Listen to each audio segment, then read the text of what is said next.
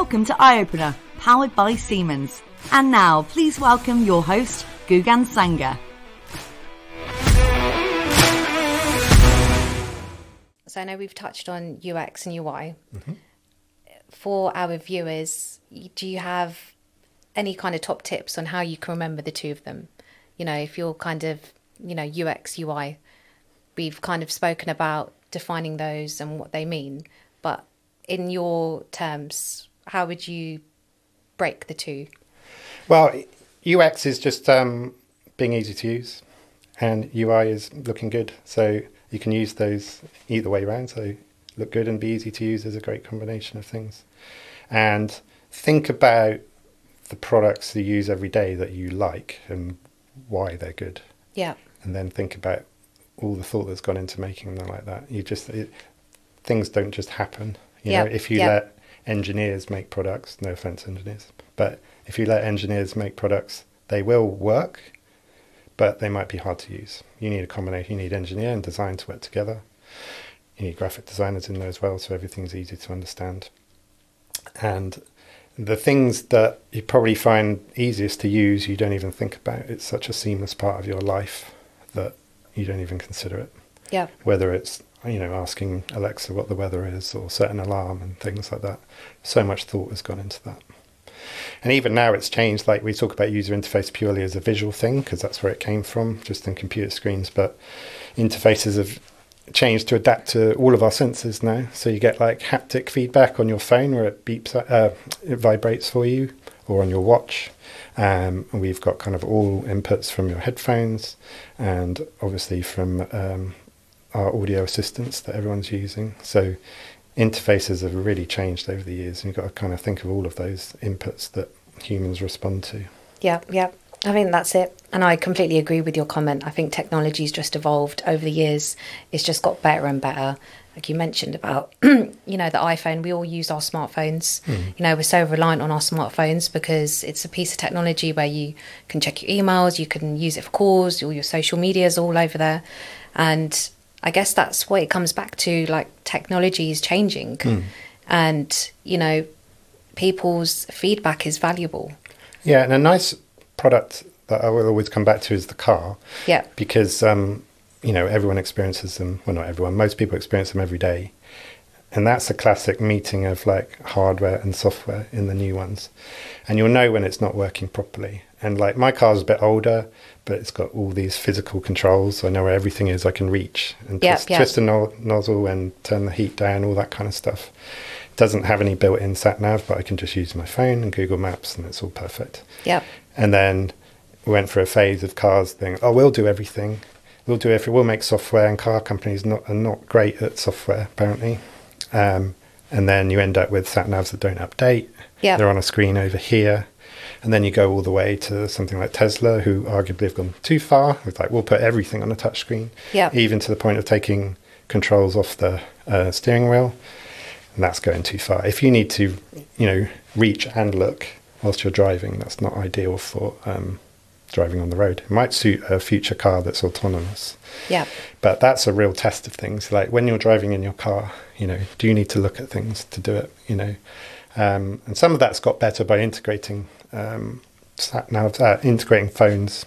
Um, one big thing is like Apple's CarPlay and Yeah, yeah. Android Auto, which the the manufacturers just supply a screen and then you plug your own phone into it. And that's a really nice solution. So we've gone from that kind of manual way to fully automated, and now we've got this kind of halfway house where it's kind of leveraging the technology on your phone. You've got the constant connection, so you get traffic. You don't have to download maps and things, and it's really nice. So yeah, sit sit in your car, think about what's nice and what you change, and then sit in someone else's newer, nicer car and see if it is actually better or not. Yeah, it's yeah. a good thing to do. Yeah. So I know you touched on a couple examples. Um, in your experience of product design, what would you say is one of the best examples that you've seen used within product design? Well, in terms of products like I've bought lately, I um, recently bought a drone and it was like the cheapest one you could get from DJI and it was like £250 and I'm just amazed at the how mature the hardware is, but also the integration between hardware and software. And when I was flying it with a friend, he had a previous one that was like six years old, and he was like, I used to get like eight minutes flight time. It used to be this big. I'd carry it on a rucksack. We'd fly it. It was a bit rubbish. Yeah.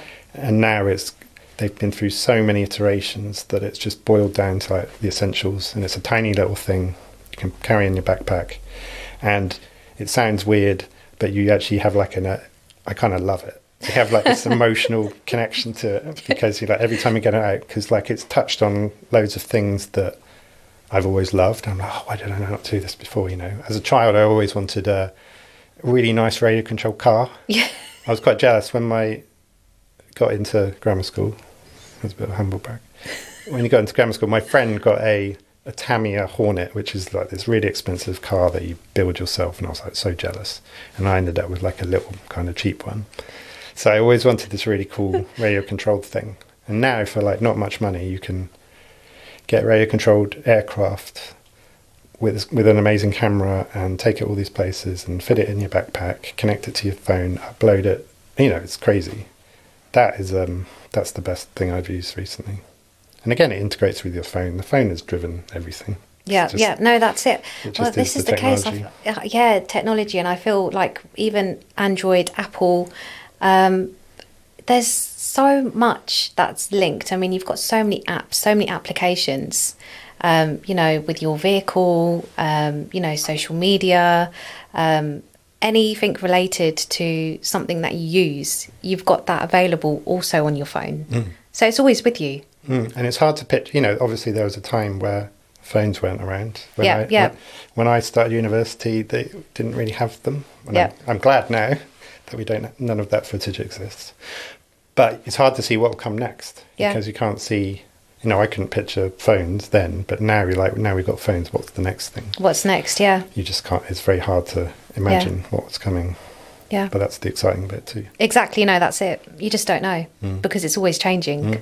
So you just you just don't know until they release something Mm. Yeah, else. more more integration. You know, Yeah. like I said, autonomous cars will come at some point, but that's hard to picture. Yeah. When you're in a country lane in Cornwall, you're like, how's that going to work?